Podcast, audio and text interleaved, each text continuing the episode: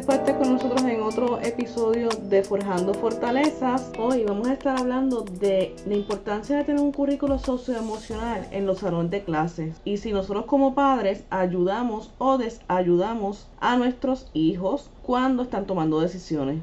Vamos a comenzar saludando a Cristal. Cristal, ¿cómo te sientes hoy? Hola, hoy me siento bien. ¿Y tú, Lice, cómo te sientes? Positiva y riéndome porque me están haciendo reír con, con las ocurrencias de Cristal y Sharon, pero aquí estamos, estamos todas bien.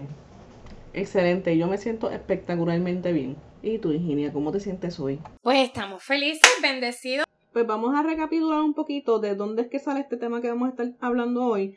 Y es que en, los episodios anteriores hablamos de los beneficios que tiene el aprendizaje socioemocional en el aumento en el porciento del aprendizaje, la mejoría en el comportamiento de los estudiantes y una mejor inclusión cultural.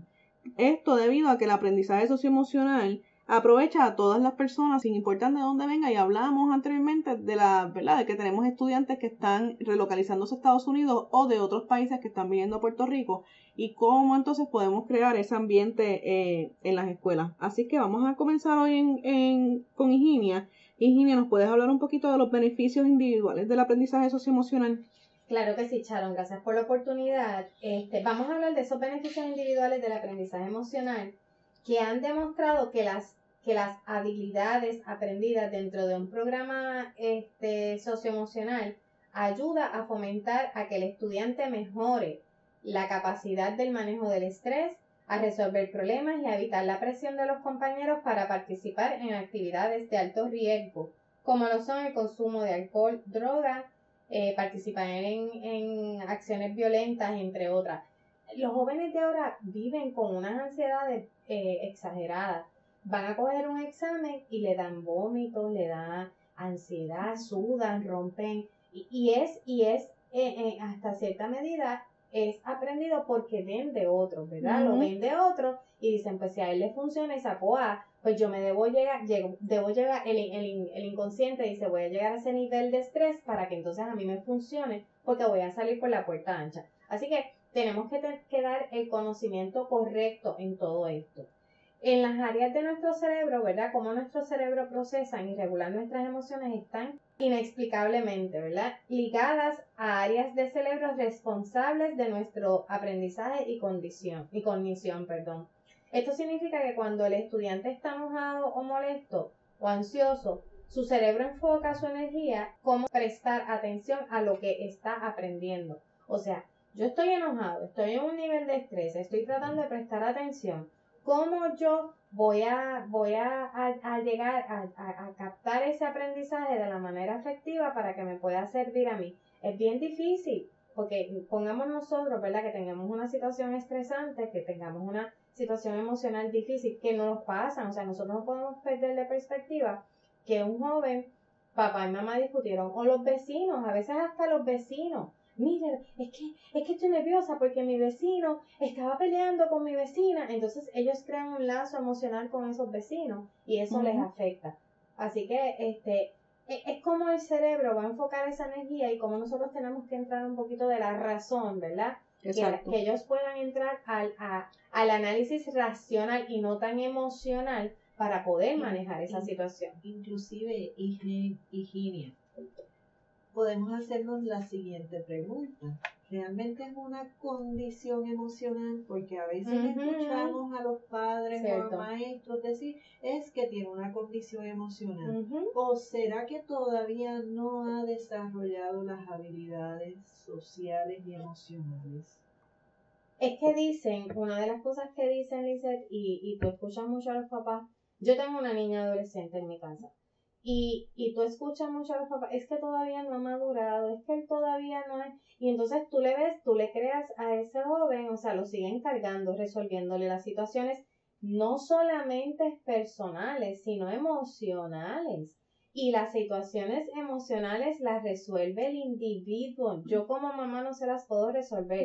Quisiera resolvérselas. Honestamente, uno como mamá, dice, tú me puedes eh, eh, dar el apoyo aquí, uno quiere resolver todo, pero le hacemos un daño. Eso es correcto. Inclusive, a veces pensamos que la- les favorecemos en que ejecuten cuando le estamos dando ciertas ayudas a estos estudiantes porque entendemos que no pueden ejecutar en sus niveles y lo miramos como que es una condición emocional o tal vez es que no hemos desarrollado todas las funciones para un desarrollo positivo porque no es tan solo lo emocional y lo social, está lo cognitivo, está lo moral, está lo físico, está el área espiritual, son, son un complemento de áreas. O sería, sería posible pensar en desarrollar primero las habilidades desde pequeño para tener un joven en sus momentos de transición puedan tomar las decisiones correctas y que entendamos que cada uno de nuestros hijos son completamente diferentes y tienen diferentes niveles de ejecución. Cuando nosotros vemos esto desde el punto de equidad, entonces estamos siendo justos con todo el mundo porque no estamos encajonando a nuestros hijos o a nuestros estudiantes que tienen ciertas condiciones que necesitan acomodo. Ciertamente, usted sabe que usted tiene que ir a donde su especialista, a donde su psicólogo, a donde su psiquiatra, a donde su neurólogo, a descartar todas las posibilidades que puedan llevar a este tipo de diagnóstico. básicamente, este, Lisette y Ginia, aquí entraría yo un poco como el rol de hija. Nosotros, por lo menos en casa, mi mamá agraciadamente nos ha dado nuestro espacio para poder tomar nuestras decisiones y poder analizar lo que nosotros hemos realizado, ¿verdad? Si hemos fallado, eh, cómo hemos fallado y por qué hemos fallado, o si lo hemos hecho bien, qué nosotros hicimos para, ¿verdad? Este, hacerlo bien. Pero la mayoría de los padres no son así. Y aunque yo no soy, eh, ¿verdad, madre? Sí trabajo con muchos estudiantes que los padres quieren hacerle eh, absolutamente todo. ¿Y qué pasa con estos padres? ¿Qué pasa con estos estudiantes? Simple y sencillamente cuando van al campo, que van a ejecutarse y a desarrollarse como una persona, básicamente las herramientas esenciales no las saben dirigir, no las saben hacer, no saben llevar a cabo ni ejecutar porque papá, mamá o encargado todo el tiempo le estaban haciendo las cosas. Y un ejemplo, básicamente cuando eh, estaba en la práctica, ¿verdad? Este, supervisaba estudiantes y me llegó un casito en donde mamá era la que estaba todo el tiempo eh, ejecutando las, las tareas que tenía que hacer el estudiante. Entonces estamos viendo que los padres, en vez de darle la oportunidad a esos niños de ejecutar, no le están dando esa oportunidad y entonces cuando ellos van al campo no saben ejecutar. Así que básicamente cuando mamá o papá o encargado faltan, ¿qué pasa con esa persona? ¿Qué pasa con ese estudiante? Y esto lo tenemos que ver desde que son pequeños. Sí, eso que tú estás hablando ahora, Cristal, me recuerda cuando uno va al gimnasio y hace este ejercicio que, que uno se pone como unas cuestiones de paracaídas y hay una soga y la soga llega y, y la ponen en una pesa bien grande para que tú salgas corriendo rápido, rápido, rápido y de repente frenes y entonces esa misma soga te echa para atrás. Pues así es como yo veo que a veces los papás están haciendo con sus hijos, los dejan que corran eh, en un área segura donde ellos no vayan más allá. De donde deben de ir, trazan una línea y cuando el, el estudiante está a punto de trazar esa línea o su hijo está a punto de trazar esa línea, lo alan para atrás y no permiten que tengan esas experiencias de vida que son necesarias. Definitivamente, estamos de acuerdo con eso. Miren, una de las cosas importantes es que la doctora Cipriano, Cristina Cipriano, establece cuando, la, cuando los estudiantes tienen dificultades y el rendimiento escolar es deficiente, es más, proba, es más probable que encuentren la escuela y el aprendizaje como una fuente de ansiedad que se manifiesta en una disminución de autosuficiencia, la motivación, el compromiso y la conexión con las escuelas. Encontrar una manera para llegar a los estudiantes de rie en riesgo que están luchando por, eh, de varias maneras puede ser difícil, pero el aprendizaje socioemocional puede abrir puertas. Y hay una cosa bien importante, yo me voy a ir un poquito más atrás, ustedes saben que yo soy media así, media filósofa, y a mí me encanta lo que no le gusta a la, a la gente, por ejemplo Aristóteles, Platón, toda esta gente a mí me encanta, a mí me encantan esos hombres, yo digo que son Espectacular. eh, ¿verdad? Ellos eh, son los que han trazado todo. Y Aristóteles tiene, me, se me ocurre, ¿verdad? A evaluar a Aristóteles aquí bajo su visión de la emoción. Y no podemos perder de perspectiva que la emoción son considerados eventos que nos permiten hacer juicios. Entonces, cuando nosotros tenemos juicios, es bien eh, difícil eh, salir de ellos, porque ya nosotros, básicamente el cerebro llega a, a un nivel casi de fosilización de ese juicio. Inclusive, Higinia, como tú lo comentas, las emociones nos llevan a hacer juicios y a veces nosotros como padres tenemos esta percepción interna de que nuestros hijos nos necesitan constantemente y no los dejamos crecer. Y a veces vemos como los padres se acercan a, a nosotros y nos pueden decir es que ella necesita esto, es que ella mira, la, la pasada vez salió mal en el examen, por favor tú, tú se lo puedes repetir y uno se tiene que sentar con papá y con mamá a decirle, estos son los años que los estudiantes, sus hijos, están midiendo y es importante desarrollarle la confianza. Un examen no va a determinar Tu el futuro, O tu ni el capacidad, ni el futuro, futuro tan porque a siquiera. veces eh, salen mal en un examen y ya están diciendo, ay, ya no voy a poder estudiar esto porque voy mal en la clase. No, eso no lo determina. Un examen no determina nada, una nota no determina nada. Y es importante que nuestros hijos aprendan al el fracaso.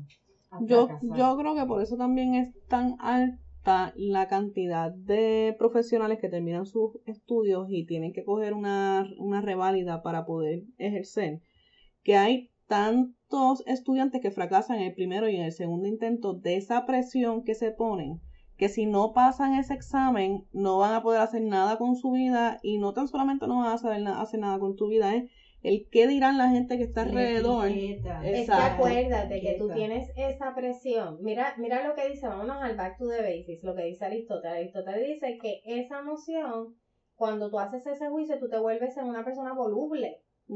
Entonces tú te vuelves voluble, tienes, tienes, tienes, tienes capacidad de, de- de poder razonar efectivamente. No, No. Inclusive la etiqueta es tan grande que en nuestra sociedad, terminaste en la escuela superior, tienes que ir a la universidad. Tienes 30 años y no te has casado, ya hay un problema. Tienes Ujú. 35 y no tienes hijos, ya es otro problema. Así que las etiquetas es lo que hacen que a veces perdamos la, la visión de la planificación que nosotros, perdamos la visión de la planificación de lo que nosotros entendemos que debe ser nuestra vida. Y cada uno de nosotros somos los únicos que sabemos si queremos mochilear toda la vida y viajar todo el mundo o formar un hogar, porque hay muchas personas que han hecho sus doctorados o han hecho sus estudios graduados y dicen, este, este papelito que dice que yo soy el doctor o la doctora o soy el PhD o soy el MS o el MD o lo que sea, es para papi y para mami porque eso es lo que ellos querían, ahora yo voy a hacer lo que yo quiero. Miren, este, yo, yo, a mí me da, a- eh, escucho hablar y, es que me visualizo. Eh, yo no fui a en kindergarten. En esta, o sea, de adulta, ya cuando yo estoy en maestría, una amiga está haciendo psicología y necesitaba hacer una prueba psicométrica y yo le dije, yo, que yo estoy segura que te voy a salir con déficit de atención. Y definitivamente salí. Pero en mi época eso no existía. Y yo hablaba en los salones, yo molestaba en los salones, yo este, promovía que otra gente hiciera cosas que no debía hacer. Tengo que reconocerla. Yo me colgaba, o sea, yo me gradué fatal con punto, qué sé yo, de la, uni- de la- bicicleta, como dicen. punto bicicleta exactamente de la escuela superior. Y no tan solo eso. Este, yo entré en probatoria en la universidad. Porque yo me colgué en el College Board. Yo llegué a la universidad Nadie se cuelga en el colegio. Sí, pero esta que está aquí se colgó. se colgó porque yo, ¿cuánto es que se pasa el college board? No, no, no, es que no hay, un, Pues- un- no pues hay yo una me- puntuación, es o sales, ay, eh, Es que se toman todas las partes de Sí, diferentes no, pues yo- maneras. pues Nadie yo- se cuelga en Pues yo me colgué. Posiblemente la puntuación que Te- te- necesitabas te- para el programa que querías entrar. No, pues es que No yo no tenía mi dirección para eso. Yo me siento con el orientador de la escuela y el orientador me dice, tengo que decirte algo. Miren, miren cómo las, la, la, verdad, el no tener esas destrezas socioemocionales afectan. A mí no me, no me afectó por mi forma de ser. Pero él en ese momento me dice, yo no puedo creer que tú te hayas colgado en el college board. Definitivamente eres vergüenza para tu familia porque me está comparando con mi hermano que es casi un genio. Entonces mi hermano todo lo sabe y está, el tipo sacó perfecto en matemática en su año, sacó no sé qué y cogió todas las adelantadas y toda la cosa. Este, pero pues yo no, yo vivía mi mundo en mi viaje, ¿no? Y entonces, claro, yo andaba por ahí, por la vida, en caminos. Cuando yo despierto, mis papás me dicen, te vas a Ponce con tus hermanos. Yo soy del área sur, me dice, ya, te vas a Ponce con tus hermanos y te pones a estudiar. Y se acabó. Cuando a mí me sacan del área del seno familiar, por decirlo así, y yo me fui a Ponce y yo dije, ok, aquí yo tengo que bregar esto. Y entré a la universidad en Ponce y comencé a estudiar, yo no salí nunca del cuadro honor de la universidad. Mientras estuve en el seno de la familia y eh, definitivamente aquí faltaba ese aprendizaje, esas destrezas socioemocionales me faltaban, esa madurez. A mí, mientras a mí me resolvieran, yo honestamente yo salía y estaba en los mejores grupos, pero era porque mi mamá era maestra, no porque yo tenía la capacidad de hacerlo. Y no tan solo eso, estas presiones que a veces le colocamos a nuestros hijos. eh, tienes que, si tú quieres ser ingeniero, tienes que sacar, porque, y lo digo realmente porque Sí, me ha pasado. Mire, señores, no es tan solo la puntuación del College Board, es también la ejecutoria que tenga su hijo en actividades extracurriculares, es las notas que tenga su hijo en la escuela. Pero todo eso ha ido cambiando y las universidades se están flexibilizando para buscar estudiantes con unas características y entre ellas envuelve las habilidades socioemocionales. Eso es correcto. Discúlpame, Cristal. Nosotros, ya las universidades están en- para diferentes programas, estamos haciendo entrevistas para Eso ver correcto. cómo está el estudiante y es increíble ver a papás que llegan. No, yo no puedo estar en la entrevista. Y tú dices, no, no puedes estar porque la entrevista es con el estudiante. Aunque él sea menor, está en la universidad, ¿no? O sea, y esa, esos son destrezas socioemocionales. Y, o sea, ya nosotros que somos el tribunal que va a estar evaluando esa entrevista, decimos, "Mm, aquí hay algo, porque si mamá no está, claro, hay unos que nos sorprenden y hay otros que realmente están con la ansiedad de que, de qué voy a decir. Y, es- y es lamentable porque académicamente tienen unos, unos IQ y unos, y Unos unas pro- promedios. sí, unos promedios espectaculares, pero esa destreza socioemocional es bien importante. Pues entonces regresamos a, a lo que estábamos hablando ahorita de esa soga, ¿verdad? Que tienen los papás que no saben cuándo, no saben cuál es el límite de su hijo, pero tampoco saben cuál es el límite de ellos como papá, cuál es su rol como padre.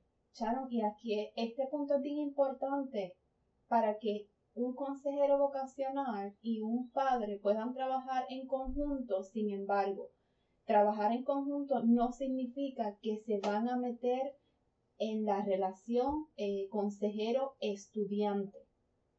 Sí se trabajan a la par y sí tenemos que ver que en muchos escenarios cuando un psicólogo, cuando un psiquiatra, cuando un consejero va a trabajar con un estudiante que es menor de edad, que sí se puede hacer, vemos a los padres que se quieren, que quieren entrar en esta primera entrevista y muchos de estos profesionales no, no los dejan entrar y es porque básicamente estudiantes no se abren y trabajan ese sentimiento con ese profesional porque está la figura de papá o mamá o la persona encargada, que la persona encargada quiere que ese estudiante diga o haga algo y el estudiante no lo siente. Así que el estudiante cuando va a este profesional le dice, lo primero que nos vienen a decir es, mami y papi tienen que entrar.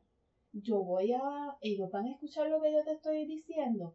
Y por eso es que nosotros hacemos este disclosure de que únicamente lo que nosotros estemos hablando, nosotros vamos a estar en esa conversación. a menos, ¿verdad?, de que haya un riesgo de que la persona eh, quiera atentar contra su vida o de que la persona quiera atentar con otra persona o con un objeto, con una propiedad privada. Ese es el único sistema de que entonces entraría papá, mamá o, figura encargada. Pero ese es el punto que nosotros estamos trabajando en estos momentos. ¿De qué manera nosotros eh, hemos criado a nuestros hijos que verdaderamente nuestros hijos hacen y dicen lo que la figura quiere que hagan y digan y no se abren por el hecho de que esto no es lo que mami y papi quieren, esto no es lo que mami y papi quieren que yo diga. Este, voy a trabajarlo con esta persona, pero si mami y papi está, yo no te puedo decir esto, yo no puedo trabajar esto, yo no puedo hacer esto. Así que, ¿verdad? A veces los papás o a veces los encargados se molestan con estas figuras eh, profesionales, pero es que la consejería, ¿verdad? O la psicología trabaja de esa manera, abriendo los sentimientos, abriendo, ¿verdad? Esas capacidades, esas habilidades e intereses, porque aquí nosotros tenemos un, algo que básicamente es negativo en el sentido de, vocacional y es que tendemos a medir a los estudiantes con una misma eh, con una misma métrica. Y es definitivamente esto no trabaja así porque yo puedo yo puedo ser una maestra y a mí me gusta trabajar con con manipulativos. Yo puedo ser una maestra y a mí me gusta solamente utilizar la pizarra. Yo puedo ser una maestra y a mí me gusta sentarme en el piso y trabajar con los estudiantes. Y si ves, tenemos en común que sí son maestros, pero las habilidades y los intereses son completamente diferentes. Así que eso es algo que nosotros sí tenemos mucho que analizar y partiendo de eso, pues podemos entonces trabajar con esos estudiantes. Y regresando a lo que tú comentas, Cristal, de los padres, eh, por lo menos en nuestra cultura, tendemos desde que los nenes son pequeños. ¿Y por qué tengo que hacer esto? Porque yo lo digo. Lo tienes que hacer porque yo lo digo. Y los llevamos todo el camino de esta manera. No los estamos guiando, los estamos indoctrinando para que actúen, sean los mini míos. No tan solamente eso, y si tú te das cuenta hoy en día, tú, mi esposo y yo lo hacemos muchísimo, porque nosotros tenemos una relación bien extraña, pero funciona. Empezamos y le, yo le digo a él, por ejemplo, yo quiero tal cosa, y él empieza, ¿y por qué? Y yo le digo, pues porque yo quiero esto. Ah, pero ¿y por qué? Y entonces son, son los 200 por qué de y tú y te molesta, pero te molesta porque de pequeño te enseñaron que tú no podías preguntar por qué, el por qué no existe, es porque yo quiero, porque me dé la gana, porque, yo soy tu padre pues tu madre. Este, volvemos a la filosofía, si hablamos un poquito de Sócrates, Sócrates decía que el por qué no se pregunta. se, pregunta el para qué. Exacto. El por qué la respuesta es una, simple y sencilla y es cerrada, es sí o no, pues porque sí, porque no, porque, ¿verdad? Y los nenes preguntan por qué, porque pues porque no saben preguntar nada más. Ahora, ¿para qué? Yo recuerdo a mi niña cuando estaba, tenía unos tres años, Arena le dio una perreta de, madre y yo le dije, ¿por qué ella Yo sé que porque yo decía, Virginia, aplícate coaching, aplícate la filosofía que conoces. Y entonces, este, le dije, ¿para qué? Escúchame. Y la miré así. Y, la, y contacté su mirada. Y le dije, ¿para qué lloras? ¿Para qué lloras? ¿Qué quieres lograr con tu llanto? Ni te entiendo, ni te escucho y me da más coraje tu llanto. ¿Qué necesitas? ¿Para qué lloras? ¿Para tú liberarte? Te estoy hablando, tenía tres años. Y eso fue un antídoto. Ups, ella dejó de llorar. Todavía a los 16 le pregunto, ¿para qué lloras? Y me dice, me estoy desahogando. Necesito el espacio, déjame. Ya tiene esa capacidad, necesito llorar. Y eso es bueno. Que ella pueda reconocer que necesita llorar. Ahora, el por qué lloras. Tan pronto mi marido, pero ¿por qué tienes que llorar? Ella se bloquea, da media vuelta y se va. Porque mi, marido no la puede ver llorando. O sea, entonces hay unas cosas que, que, que tú vas a, hablándole al cerebro. Y las destrezas socioemocionales es hablarle simplemente a tu cerebro para evitar los malos juicios. El por qué es un juicio. Exactamente. Exactamente. Y, llegamos ahí. Es, es, es también como, no es lo que dices, es como lo dices. ¿Y volvemos, para qué lo dices? volvemos a lo mismo, o sea, en estos cambios que nosotros buscamos hacer y guiar o, o comentar y, y observar es por eso mismo, porque estamos tan mecanizados de que mi papá me lo decía así, yo lo voy a hacer y yo lo replico con mis estudios, con mis hijos. Exacto. Gracias una vez más por estar con nosotros. Recuerde que darse para hacer nuestra reflexión, nuestro momento de tranquilidad y eh, relajación para nosotros. Quiero recordarles que puedan eh, seguirnos a nosotros en todas nuestras redes sociales como 3WG Education, en nuestra página de internet en www.3wged.com. Gracias por estar con nosotros. Bye bye. Nos vemos pronto. Bye. Ahora vamos a comenzar con el momento que es solamente para ti.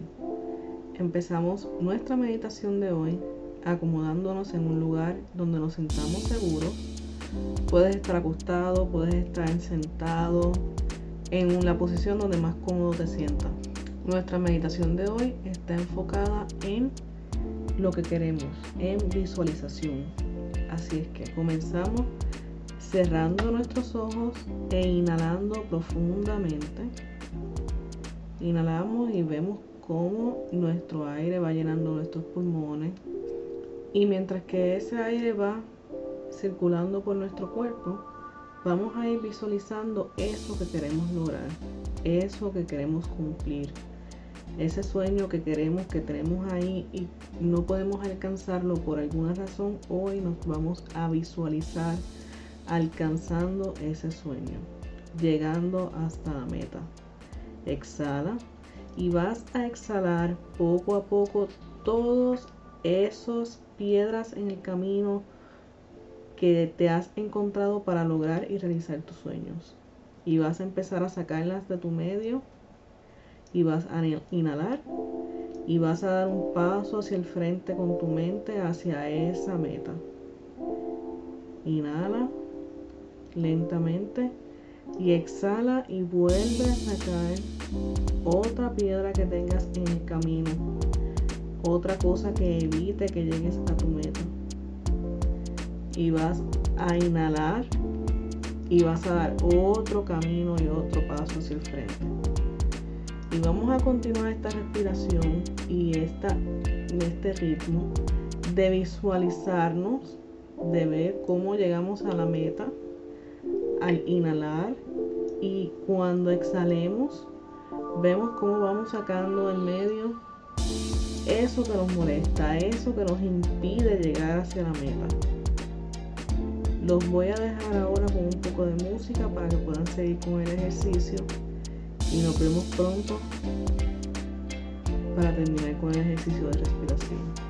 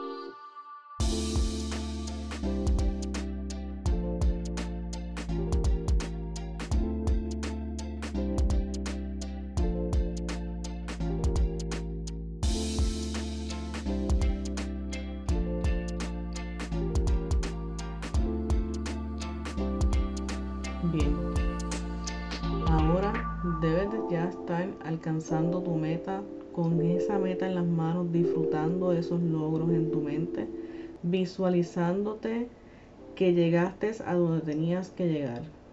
Y vamos poco a poco, cuando estés listo o lista, abriendo los ojos, sintiéndote realizado, sintiéndote calmado, sintiendo que tú puedes con todo lo que la vida te tire al medio para tratar de impedir que llegues a tus metas. Tú puedes lograrlo. Gracias por estar con nosotros y recuerda seguirnos en todas nuestras redes sociales y compartir este podcast con tus amistades y con tus seres queridos.